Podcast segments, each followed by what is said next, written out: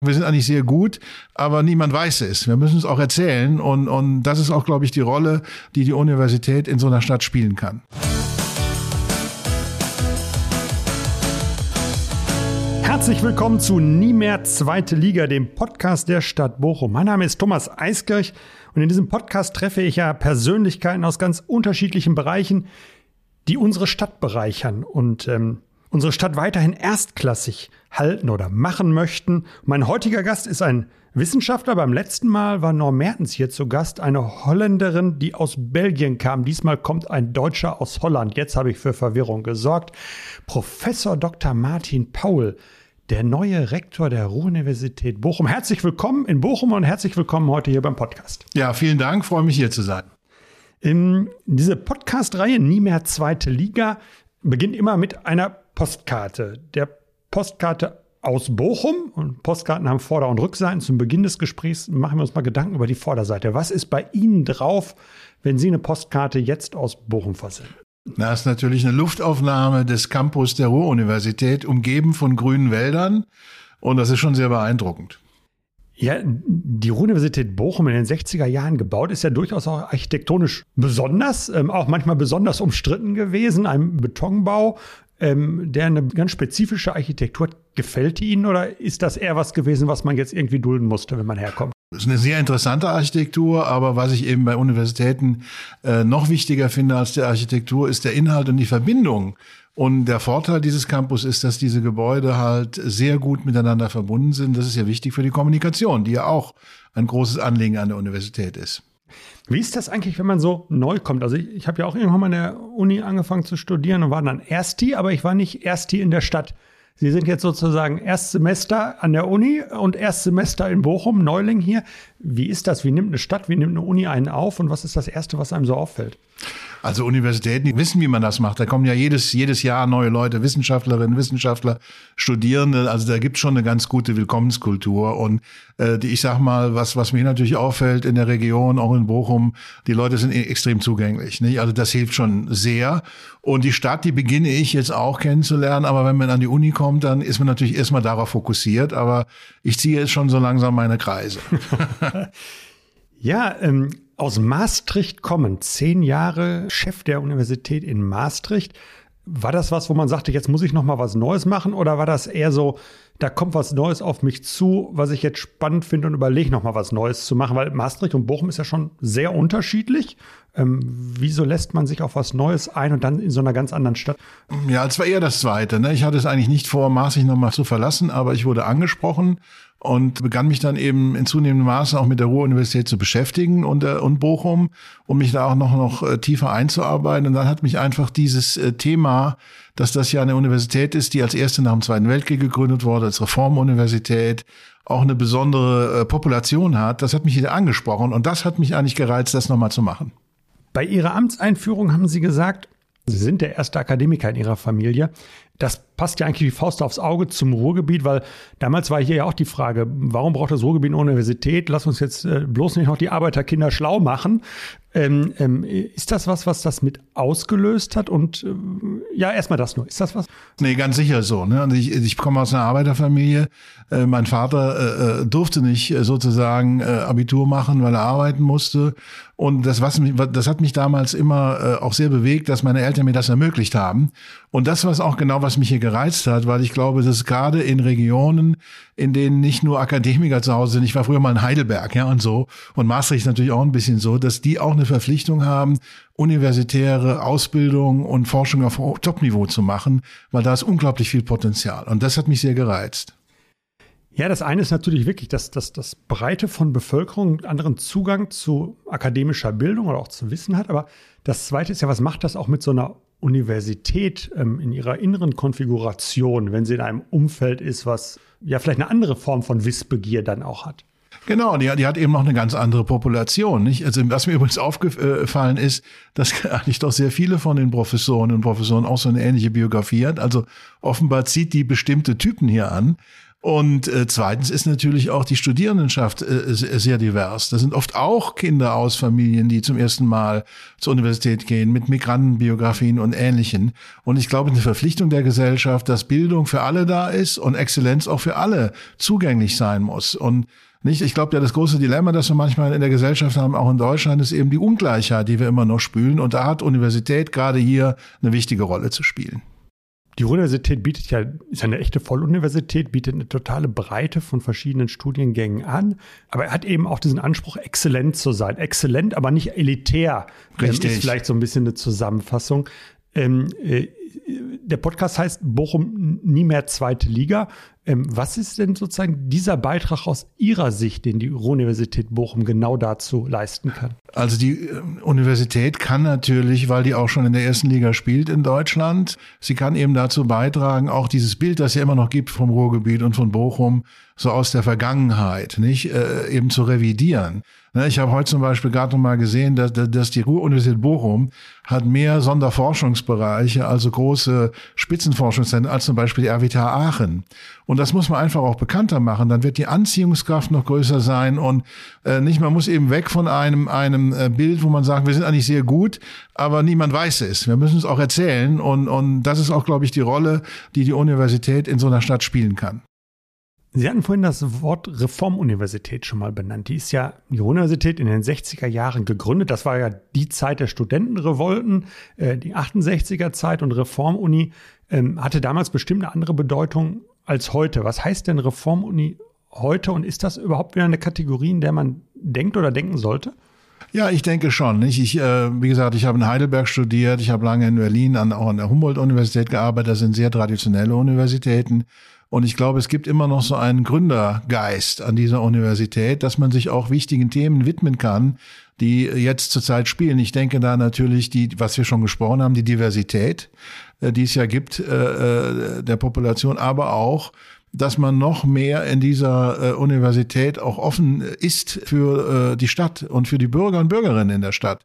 Man spricht ja heute eigentlich neudeutsch von Citizen Science, dass also auch nicht nur die Universitäten aussenden wie im Radio, sondern eben auch auf die Bürger und Bürgerinnen zugehen und sagen, was treibt euch an? Wie können wir beitragen, eure Themen zu bearbeiten? Und das ist, denke ich, äh, eine Rolle, die diese Universität prima spielen kann.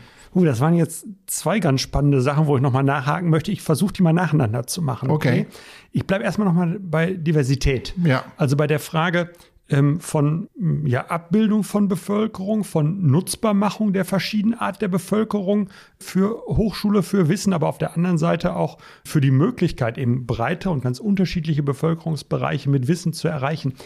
Was heißt das denn konkret an der Universität, wenn man sagt, Reformuniversität, wir gucken anders als früher auf Diversität. Also einmal, was sind die Ausprägungen, aber was tut man auch ganz konkret, um das mal greifbar zu machen, um dem gerecht zu werden und die Chancen zu ergreifen?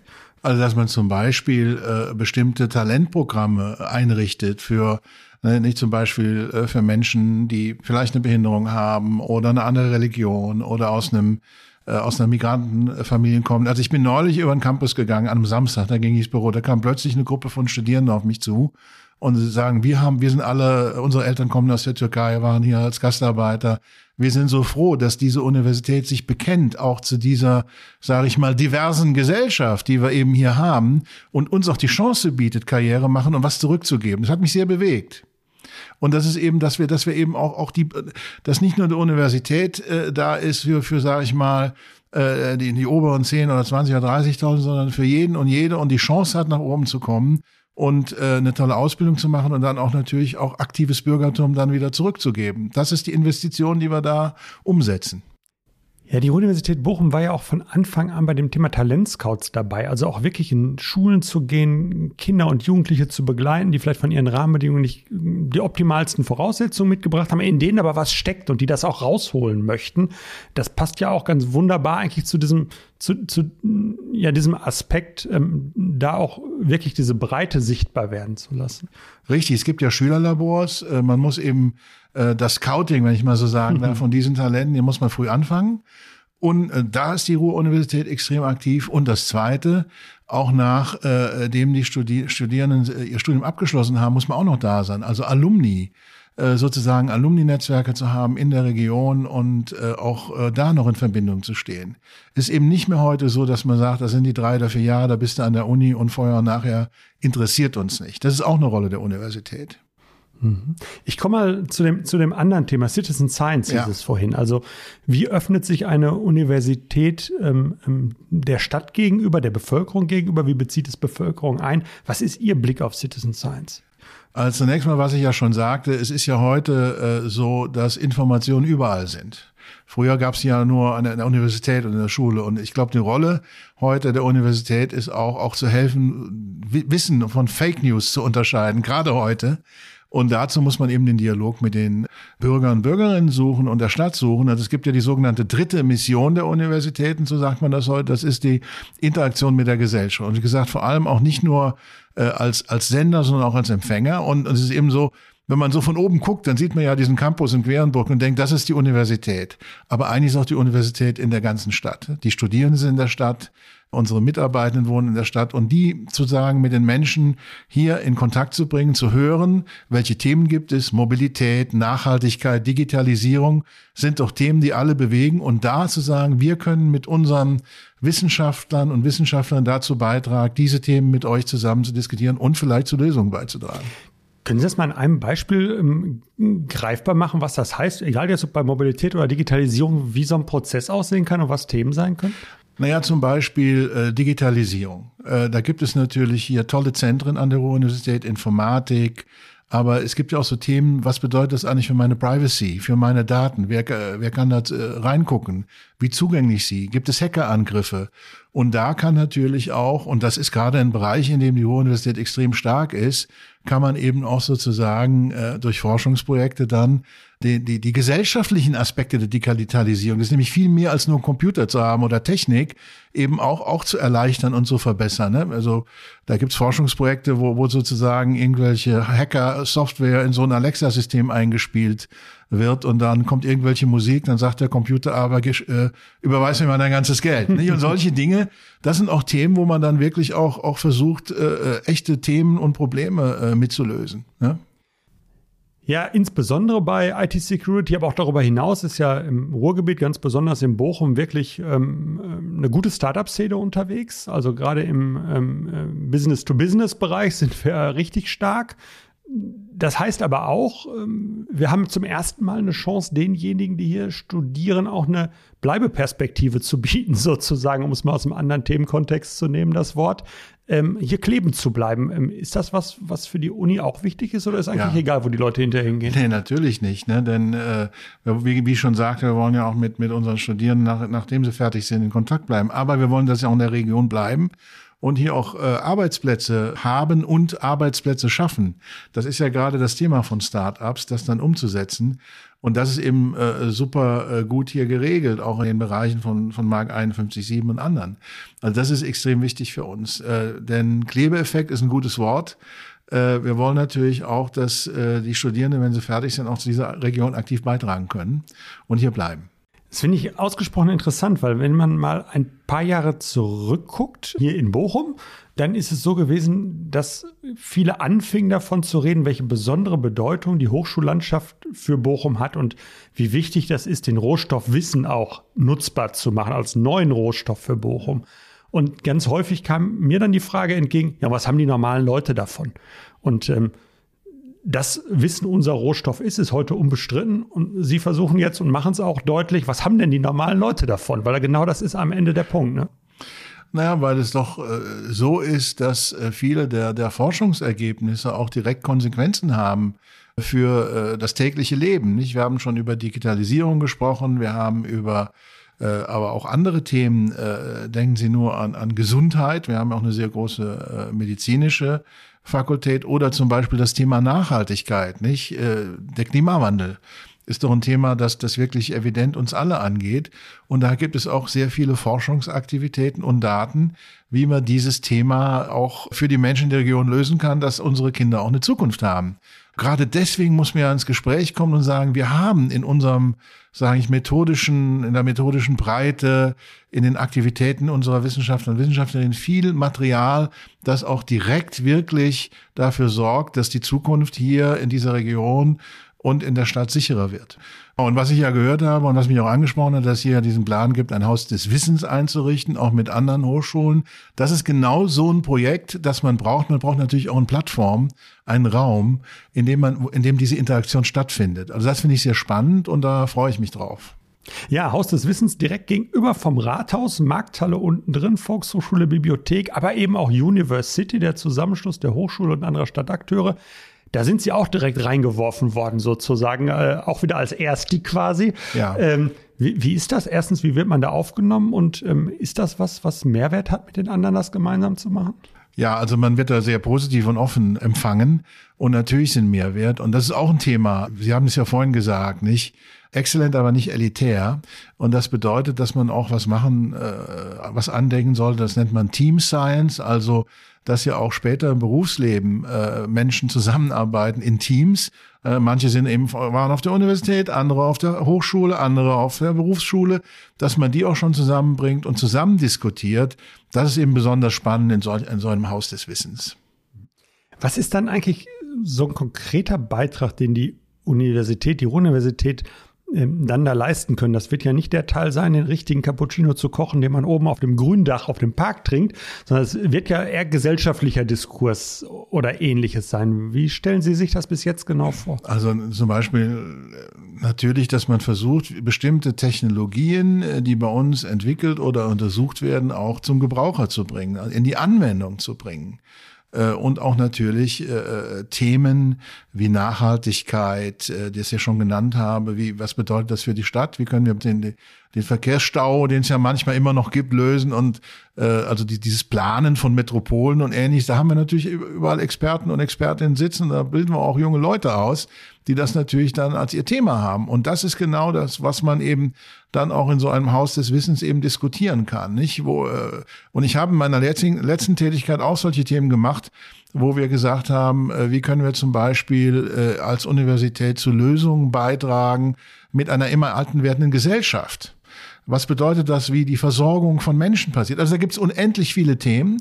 Aber eigentlich sollte man dann auch, auch eben gerade die Diskussion hören, welche Themen hier besonders brennen und sich denen dann auch widmen. Also das ist das Schöne bei dieser Volluniversität, dass wir eben alles im Haus haben.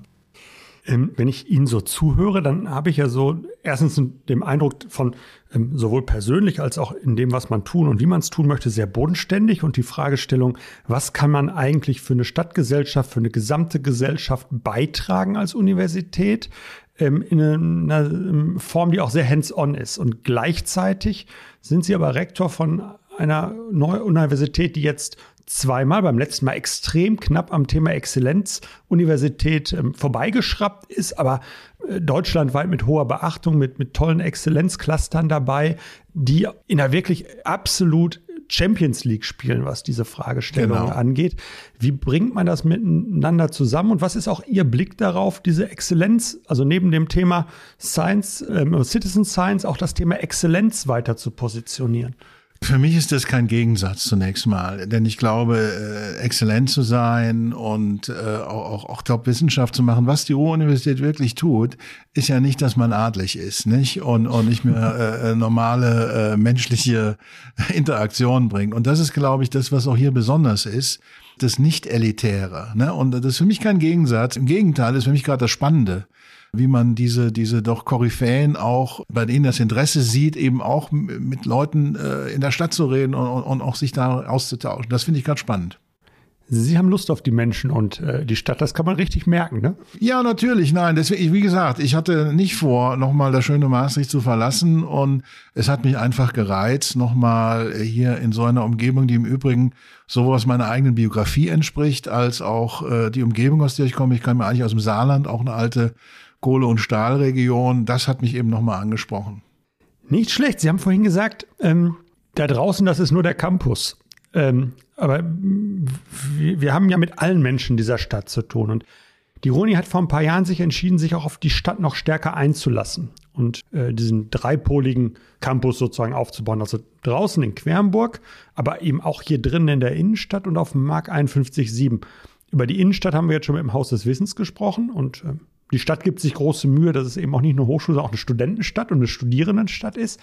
Aber dann gibt es auch noch Mark 51.7, wo man gesagt hat, da clustern wir auch bestimmte Inhalte. Können Sie Ihren Blick darauf uns ja, schildern? Äh, sehr gerne, denn das ist eben die andere Komponente dieser äh, dritten Säule, der dritten Mission von Universitäten, dass es natürlich auch von dem Transfer von Wissen in die Wirtschaft geht. Denn es geht ja auch darum, äh, auch hier Arbeitsplätze zu erhalten, zu bauen.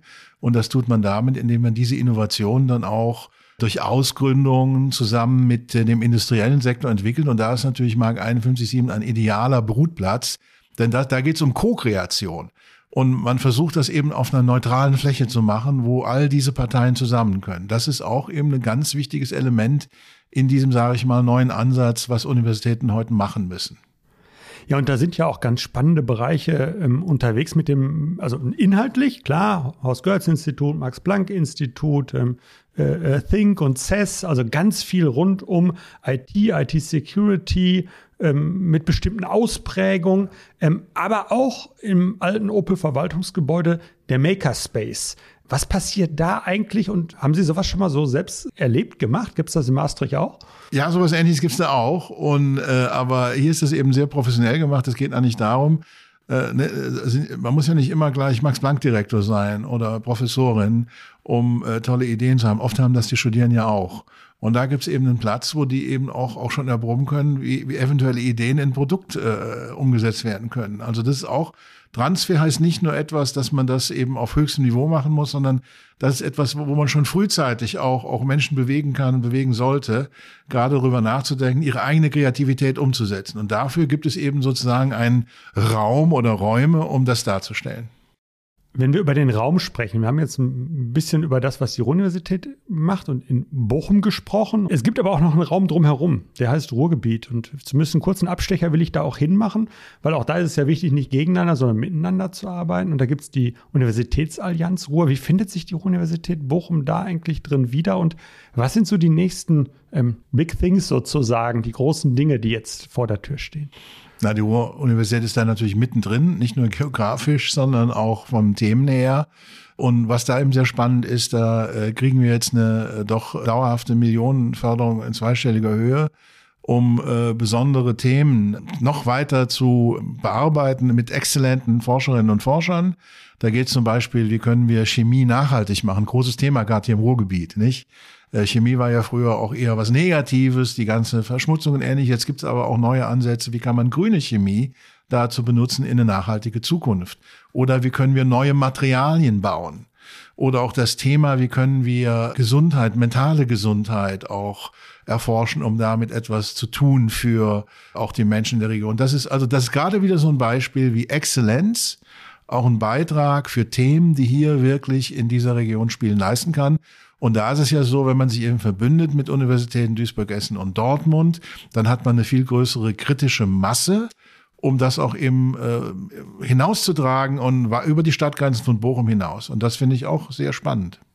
Ich habe gerade noch mal den Titel dieses Podcasts gedacht, weil äh, Bochum ist ja beim Fußball in die erste Liga aufgestiegen, hat auch eine ganze Menge andere Sachen in letzter Zeit, was wirtschaftliche Prosperität angeht ähm, und, und viele soziale Dinge gemacht, die, die die Wahrnehmung Bochums deutlich verändert haben.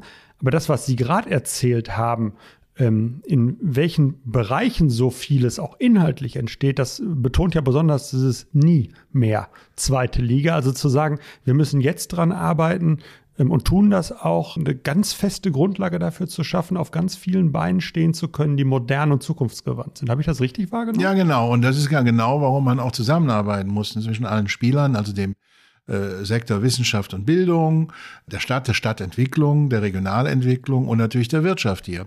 Und wenn man das, und das habe ich in ähnlicher Weise auch einmal in der Region Maastricht gemacht, das übrigens ja auch eine alte Bergbauregion ist, man nennt das Triple Helix, also die Zusammenarbeit zwischen dem privaten Sektor, der öffentlichen Hand und den Universitäten und Hochschulen äh, zusammen mit den Bürgern und Bürgern, wenn man da am einen Strang zieht, die, die Themen zusammen definiert, dann kann man ganz große Sprünge machen. Und da, das habe ich schon mal äh, mit betreut und deswegen bin ich zuversichtlich, dass es hier auch klappt.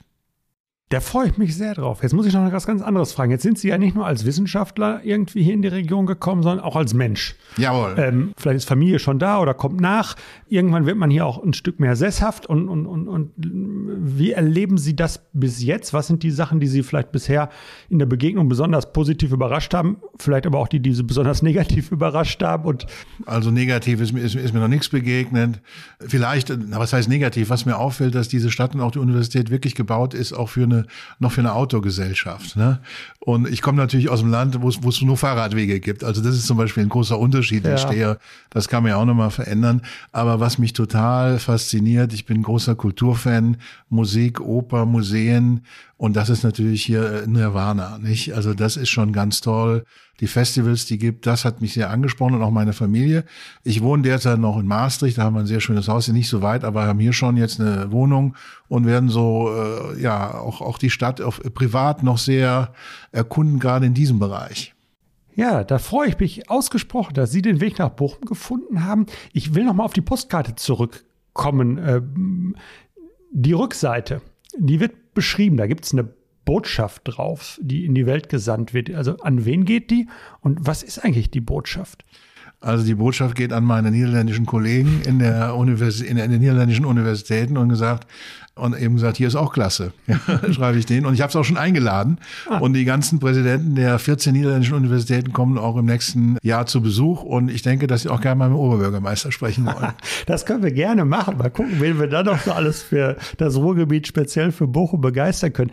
Ja, dann bleibt mir nur Danke zu sagen. Also ich kann nur sagen, ähm, ich freue mich auf die gemeinsame Zeit in, bei der Gestaltung Bochums. Jeder kann seinen Beitrag dazu leisten, dass der Satz nie mehr zweite Liga definitiv gilt. Wir als Kommune aber ich glaube, die Rolle der Universität Bochum ist absolut nicht zu unterschätzen, ist eine ganz wichtige dabei, weil es eben auch immer wieder Motor für neue Themen, aber auch für gesellschaftliche Entwicklung ist. Und ähm, ja, ganz, ganz herzlichen Dank, dass Sie heute Lust und Zeit hatten, äh, hier beim Podcast Nie mehr zweite Liga dabei zu sein. Die Postkarte ist versandt und ähm, den Zuhörerinnen und Zuhörern wünsche ich alles Gute und wir hören uns beim nächsten Mal. Bis dann. Tschüss.